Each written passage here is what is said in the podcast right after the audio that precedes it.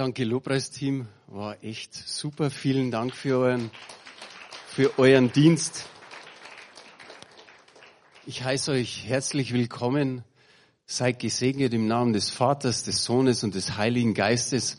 Wollen wir Herrn nochmal, nochmal einen richtigen Applaus geben für all das Gute, das er tut. Halleluja. Ich habe heute sowas Lustiges schon erlebt. Jemand hat zu mir gesagt, er geht jetzt auf die Meisterfeier am Marienplatz. Ich weiß nicht, wie oft das Bayern jetzt schon Meister geworden ist. Wolfgang, weißt du das? Zehnmal? Hintereinander, ja. Dann habe ich gesagt, du, wir feiern auch unseren Meister. Oder? Das ist besser, ja. Geht's euch gut? Ich schaue mal so durch. Ein paar haben genickt, ein paar haben so ein bisschen so, so, die waren so unentschieden. Es ist logisch, wenn man eine größere Gruppe fragt, wie es ihr geht, dann sagt der eine, mir geht's gut, der andere sagt, mir geht's besser, der nächste sagt, mir geht's nicht ganz so gut. Aber ich hoffe, dass nach dem Gottesdienst der ein oder andere oder die ein oder andere sagen kann, mir geht's besser. Drum ist das Wort heute oder die Überschrift heilt Kranke heilt Kranke. Das ist der Befehl Jesu als Teil des Missionsauftrags. Kürzlich waren Elisabeth und ich im Urlaub und nach haben wir ein bisschen mehr Zeit, Bücher zu lesen, christliche Zeitschriften, Bibel-TV anzuschauen, Predigten anzuhören. Und was bei mir so hängen blieb, da habe ich einige Heilungszeichen und Wunder gehört. Und das hat mein Herz so berührt und ich habe förmlich gespürt, der Herr klopft so an mein Herz an und ich habe gespürt, das ist diesen Sonntag dran, dass auch wir für Kranke beten und dass wir diesen Raum einfach geben. Wir haben noch ein schönes Abendmahl dahinter und danach noch eine Gemeinschaft mit Gemeindeessen. Aber ich habe irgendwie gespürt, das ist heute dran. Könnt ihr euch noch erinnern, wie vier Geschwister da vorne gestanden sind. Es ist schon einige Monate her. Und die haben einfach ihre körperlichen Beschwerden uns mitgeteilt. Und dann haben wir eins gemacht, wir haben gesagt, okay, der Mittwoch ist jetzt unser Fasten- und Gebetstag. Und es ist gut so. Es gibt ja, sage ich mal, mehr oder weniger in der Christenheit so zwei Extreme. Die einen, die sagen, jeder muss Heilung erfahren und die anderen sagen, Gott wirkt heute nicht mehr durch Heilung. Und ich möchte euch ermutigen, dass ihr dem Heilungsgebet einfach einen festen Platz gebt. Ob ihr jetzt sagt, ich brauche Gebet und ihr kommt immer wieder zu den Ältesten oder zum Gebetsteam, oder ob ihr für andere sogar betet, gebt diesem Platz einfach einen festen Platz, dem Heilungsgebet. Ich habe mir gedacht, das sollte man nicht einmal im Jahr machen, sondern mehrmals, Zumindest da, wo der Heilige Geist anklopft und sagt, macht's heute. Heute ist vielleicht ein besonderer Tag. Ich nehme euch mit hinein in den Heilungsdienst Jesu. Sage und schreibe ein Drittel der Evangelien ist mit Heilungsberichten ausgefüllt. Ein Drittel. Es ist also keine Nebenbeschäftigung von Jesus gewesen und dann ein Stück weit auch von seinen Jüngern, sondern das war voll da. Du liest eigentlich fast jedes Mal in deiner täglichen Bibellese, da ist was passiert, da ist wieder was im Gange gewesen. Und es ist nicht nur so am Rande erwähnt, sondern Jesus hat jeden und hat gerne geheilt. Er hat sich Zeit für die Menschen genommen, nicht nur, wenn er zum Essen oder zum Trinken eingeladen war, sondern er hat jedes Herz im gewissen Sinne äh, berührt.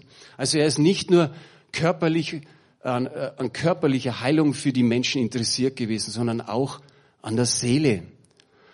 Und ich habe so mal in einem Buch gelesen, es gab in den Evangelien 17 Krankenheilungen, sechs Dämonenaustreibungen und drei Totenauferweckungen.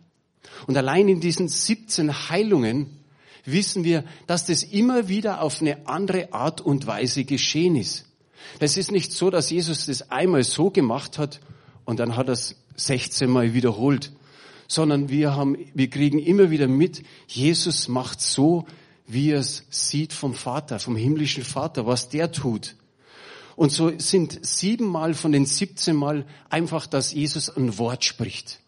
Er spricht ein Wort mal zu, zu einem, der verkrüppelt ist, mal zu einem, der aussätzig ist. Manchmal sagt er einfach nur, ich will es tun.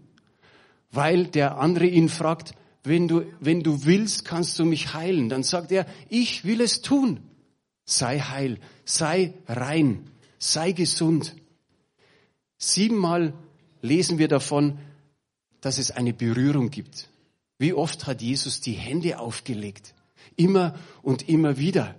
Aber dann gibt's einfach mal eine Berührung, die nicht von ihm kommt, sondern die eigentlich von demjenigen ist oder derjenigen, die gesund werden möchte. Da ist die blutflüssige Frau. Ihr, ihr kennt, wahrscheinlich die meisten kennen die Geschichte. Zwölf Jahre lang ist diese Frau krank.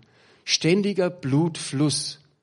Und es steht in den Berichten, sie ist zu den Ärzten gegangen, sie hat ihr ganzes Geld ausgegeben.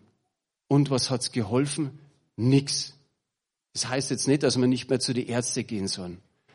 Geht zu den Ärzten, die können uns gut helfen. Sie ist zu den Ärzten gegangen, die nicht helfen konnten. Und jetzt hat sie was gehört von Jesus. Sie hat gehört, er ist in der Stadt. Sie hat sich gedacht, da muss ich hin. Das ist so, wie man oft sagt, der Strohhalm, der letzte, an dem man sich noch klammert. Und sie rennt dahin. Und da war eine, eine Riesenhürde. Nämlich da waren hunderte von Menschen um Jesus rum. Jesus war ja meistens, sagen wir, irgendwo in der Mitte und ist belagert worden von denen, konnte wahrscheinlich kaum richtig vorwärts gehen. Und dann pirscht sie sich dahin, bohrt sich förmlich durch die Menschenmenge durch und letztendlich schafft sie es und berührt den Saum seines Kleides. Sie berührt nicht ihn, sondern nur den Saum seines Kleides. Und in dem Moment spürt sie, ich bin gesund. Und Jesus dreht sich um und sagt, wer hat mich berührt? Und die Jünger, die bringen es fast ein bisschen ins Lächerliche. Die sagen, also Jesus, hunderte von Menschen sind um dich herum. Wer soll dich da nicht berühren? Wir haben keinen Zaun um dich herum gebaut, sodass du berührungslos weitergehen könntest. Und er sagt, ich habe etwas gemerkt. Von mir ging Kraft aus. Geht von Jesus Kraft aus? Er, da geht immer noch Kraft aus von Jesus. Halleluja, das ist das Wunderbare. Und Sie war erschrocken, weil er gemerkt hat, dass sie den Saum seines Gewandes berührt hat. Aber er hat gesagt, Frau oder Tochter, deine Krankheit, du bist geheilt, dein Glaube hat dich heil gemacht. Wie wunderbar. Und die Frau konnte von dannen ziehen. Dann gibt's noch bei diesen Krankenheilungen zweimal eine Art Salbung. Ich sage mal, einmal hat Jesus so auf den Boden gespuckt, hat einen Brei gemacht hat den auf das Auge der Person getan und hat gesagt, wasch dich und sei sehend. Und so ist es geschehen. Und einmal in diesen Heilungswundern ist etwas passiert, nämlich so eine schrittweise Heilung. Und da freuen wir uns oft, dass wir sagen, spürst du schon, dass es besser wird? Und wenn der, für den gebetet wird, sagt, ja, bisschen besser ist es geworden, dann sind wir ermutigt und sagen, komm nächste Woche nochmal, lass nochmal für dich beten. Und Jesus hat dem aufs Auge gespuckt und er sagt, ja, ja, das war ein Blinder. Jetzt, jetzt, ja, ich sehe was, aber verschwommen. Ich sehe eigentlich nur die Menschen wie Bäume. Stellt euch vor, du betest für einen Blinden und auf einmal sagt einer, ja, jetzt sehe ich schon ein bisschen verschwommen. Wie, wie würden wir uns da freuen? Jesus hat nochmal nachgelegt und dann ist er sehend geworden. Es das heißt in den Übersetzungen, er konnte wieder klar sehen oder er er konnte scharf sehen, hat eine Übersetzung sogar hergegeben. Wunderbar. An vielen Stellen hat Jesus geheilt, nicht nur eine Person, sondern gleich eine ganze Menge. Lahme, Blinde, Aussätzige, Krüppel. Jesus hat durch Gebet einfach gewirkt. Seine erste Ansage in Markus 1, Vers 15 heißt, jetzt ist die Zeit gekommen, Gottes Reich ist nahe, kehrt um zu Gott und glaubt an die rettende Botschaft. Also der Rahmen oder der Mittelpunkt seiner Verkündigung war immer, dass das Reich Gottes hereingebrochen oder herangebrochen ist. In Jesus Christus nahm es seinen Anfang. Und er hat irgendwann natürlich auch das Predigen begonnen. Er war in einer Synagoge und dann haben sie ihm das Buch von Jesaja gereicht. Heute würde ich sagen, er hat Kapitel 61 aufgeschlagen. Wir schlagen Lukas 4, die Verse 18 und 19 auf. Das ist in etwa das genau, was der Jesaja gesagt hat. Der Geist des Herrn ruht auf mir, weil er mich berufen und bevollmächtigt hat. Er hat mich gesandt, den Armen die frohe Botschaft zu bringen. Ich rufe Freiheit aus für die Gefangenen den Blinden sage ich, dass sie sehen werden und den Unterdrückten, dass sie von jeder Gewalt befreit sein sollen. Ich verkündige ihnen ein Jahr, in dem der Herr seine Gnade zeigt. Wie schön ist dieses Wort. Wie schön dürfen wir das immer wieder nehmen, dass wir sagen, lass es für heute gelten, lass es für dieses Jahr gelten, dass der Herr seine Gnade zeigt. Und dann sagt Jesus in dem Moment, heute ist dieses Wort der Schrift vor euren Ohren erfüllt. Jesaja, ihr wisst es, hat über 700 Jahre vor Christus gelebt und das schon ausgesprochen. Jesus sagt, kehrt um zu Gott.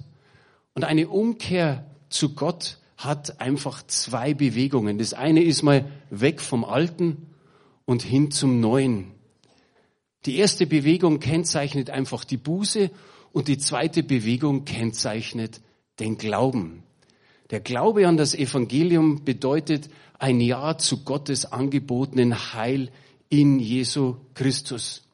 Wir können sagen, Jesus verfolgte eigentlich ein Stück weit mit seinen Heilungen das Ziel, den Glauben an das hereingebrochene Reich Gottes zu wecken. Die meisten kennen von euch die Geschichte mit den Aussätzigen, mit den Zehn. Da lesen wir in Lukas 17 ab Vers 12. 12 bis 14. Kurz vor dem Dorf kam ihnen zehn Aussätzige entgegen.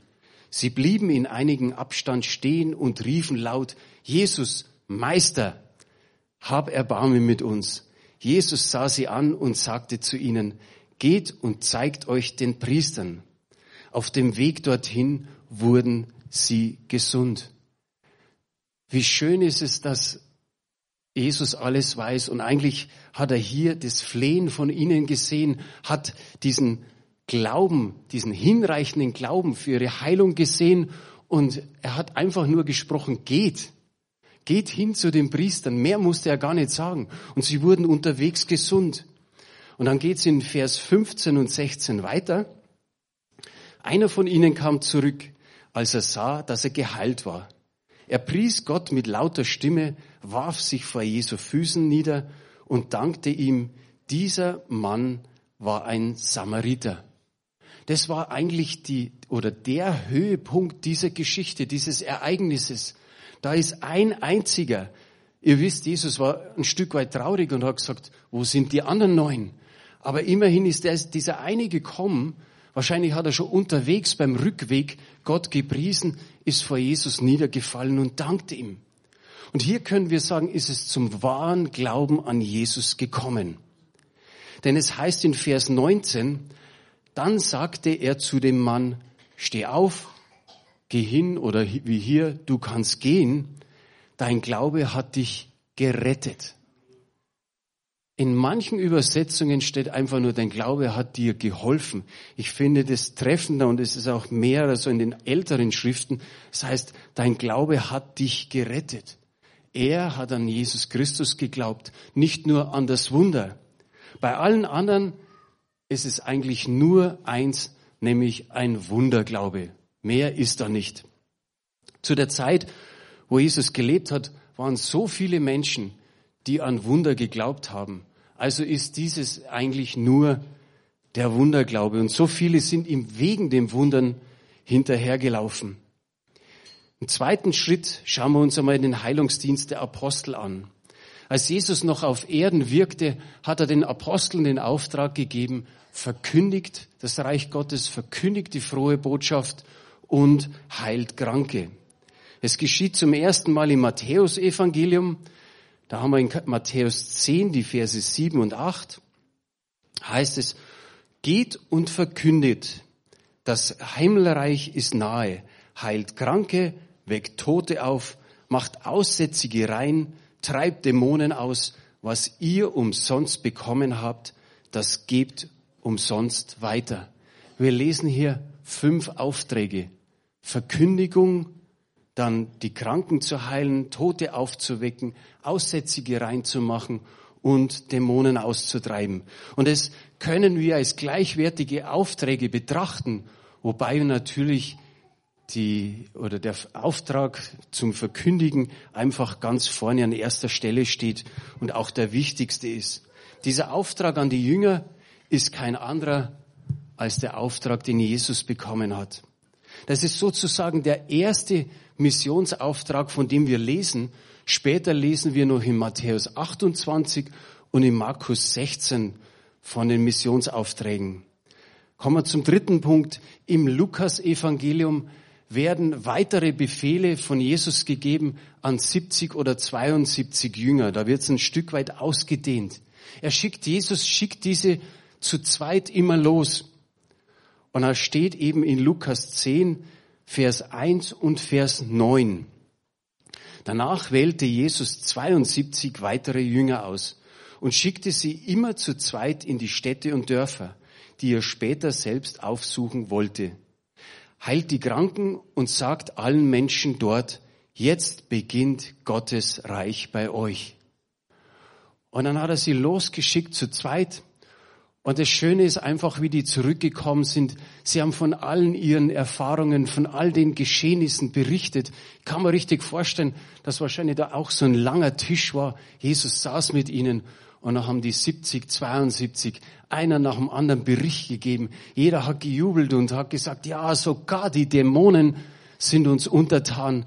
Und dann hat Jesus sich mit ihnen gefreut, aber er hat gesagt, freut euch lieber, dass eure Namen im Himmel geschrieben sind. In Markus Kapitel 16 lesen wir die letzten sechs Verse ab Vers 15. Da heißt es, danach sagte Jesus zu seinen Jüngern, geht in die ganze Welt und verkündet der ganzen Schöpfung das Evangelium.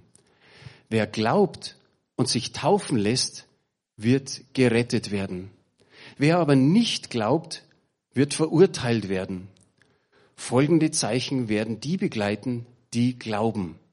In meinen Namen werden sie Dämonen austreiben, sie werden in neuen Sprachen sprechen, wenn sie Schlangen anfassen oder ein tödliches Gift trinken, wird ihnen das nicht schaden. Kranke, denen sie die Hände auflegen, werden gesund werden.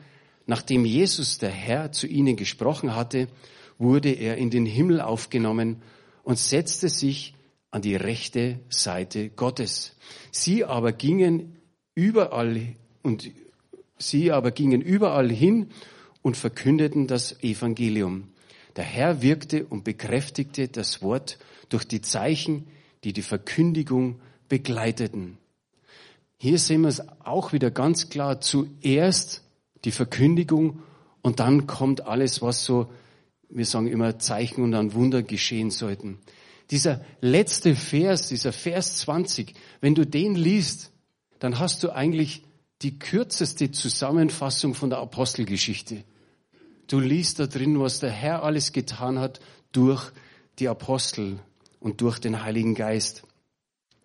Ich komme schon ein Stück zum Schluss. Manche sagen, die Heilung galt damals, als die Apostel noch da waren. Aber wenn wir uns vielleicht nochmal die vorletzte Folie anschauen, wo vom Vers 15 bis Vers 17, da steht, folgende Zeichen werden die begleiten, die glauben. Und dann kommt es, sie werden. Und das ist das, das Wunderbare. Jesus spricht hier zu Menschen, die auch heute noch leben. Also das gilt auch für uns. Wenn er zu den Jüngern an der Stelle geredet hätte, dann hätte er gesagt, in meinen Namen werdet ihr Dämonen austreiben. Da steht aber, in meinen Namen werden sie Dämonen austreiben. Also jedes Mal steht sie, sie, sie. Das gilt für die Glaubenden. Wenn er direkt die Apostel angesprochen hätte, wäre überall ein ihr gestanden. Jesus wirkte in den Aposteln durch was? Durch den Heiligen Geist. Und darum kennen wir alle die Stelle, und das ist die letzte Bibelstelle, Apostelgeschichte 1, Vers 8. Da heißt es, aber ihr werdet den Heiligen Geist empfangen und durch seine Kraft meine Zeugen sein in Jerusalem und ganz Judäa, in Samarien und überall auf der Erde. Überall auf der Erde. Das ist auch ein Auftrag für jeden Einzelnen der Gläubigen.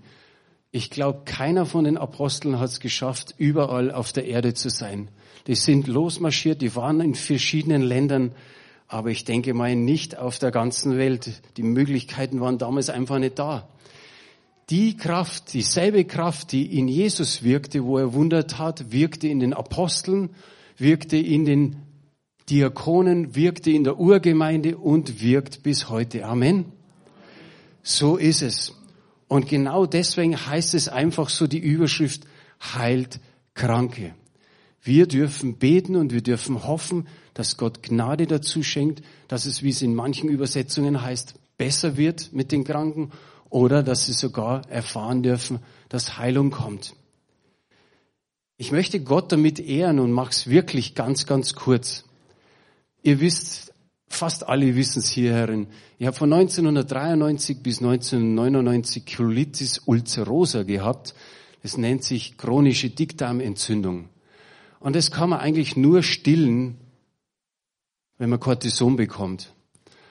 Und meine Frau hat das so natürlich mitbekommen. Ich habe geblutet. Meine Frau hat gesagt, wie eine Frau bei ihrer Blutung. Es ist einfach so dahin marschiert. Und äh, ja, die Ärzte haben mir eben Cortison gegeben, dann hat es gestoppt. Und jedes Mal, wenn ich es ausgeschlichen habe, hat es irgendwann wieder angefangen.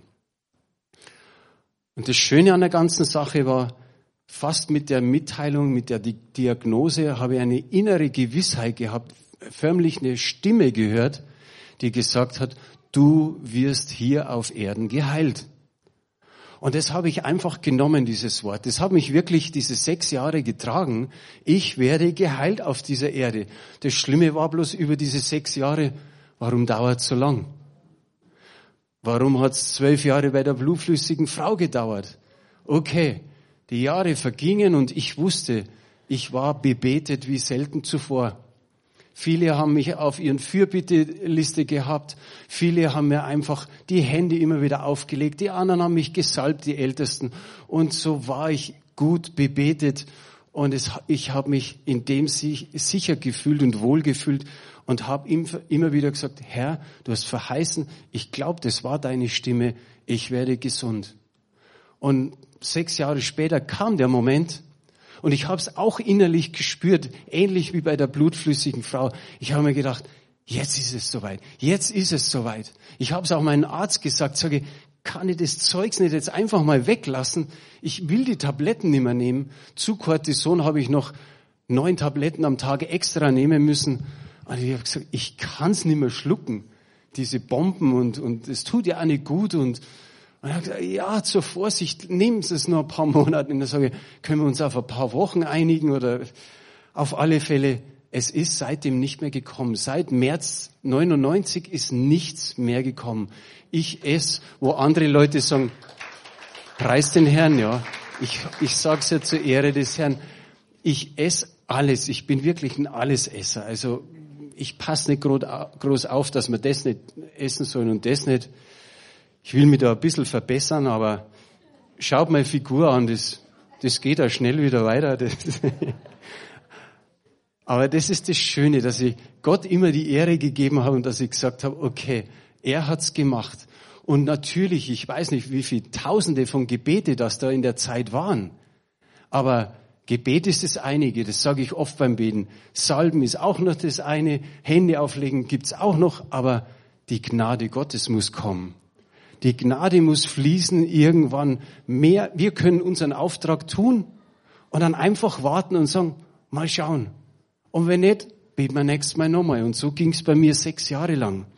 Und damit ihr ein, ein neueres äh, Zeugnis hört, als wie mein altes Zeugnis, kommt die Elisabeth, meine Frau, nochmal schnell nach vorne. Wir haben eine ganz kleine Gebetsgruppe hier in der Gemeinde und ähm, viele wissen, dass wir auch einen Arzt in der Gemeinde haben und der hat mich eines Tages mal angesprochen und hat gesagt, ich behandelte ja so viele Krebspatienten und das alleine immer geistlich durchzutragen äh, belastet mich sehr. Könnte man da irgendwie beten? Und dann habe ich eben ein paar Leute gefragt, ob sie sich das vorstellen könnten und die haben gesagt, ja, dann haben wir eben ein Gebetsanliegen bekommen. Eine junge Frau mit 38 Jahren, zwei kleine Kinder, verheiratet, Diagnose Darmkrebs, Leberkrebs, Brustkrebs. Haben wir gedacht damals, okay, gleich den Hammer als Gebetsanfang. Aber wir haben angefangen und haben gesagt, wir sind überzeugt davon, dass der Herr heute noch Wunder tut. Die Frau hat die Diagnose bekommen, dass sie eben nicht mehr lange lebt. Sie lebt immer noch. Und das ist jetzt zwei Jahre her. Sie hat sich in der Zwischenzeit bekehrt, ist gut mit dem Herrn unterwegs. Mama würde uns wünschen, dass sie noch ein bisschen tiefer eintaucht, aber sie sagt zu mir, sie ruft mich regelmäßig an und sagt, Elisabeth, du kannst dir das gar nicht vorstellen. Ohne eure Gebete weiß ich, würde ich nicht mehr leben. Ich weiß, dass ohne Gottes Eingreifen ich nicht mehr am Leben wäre.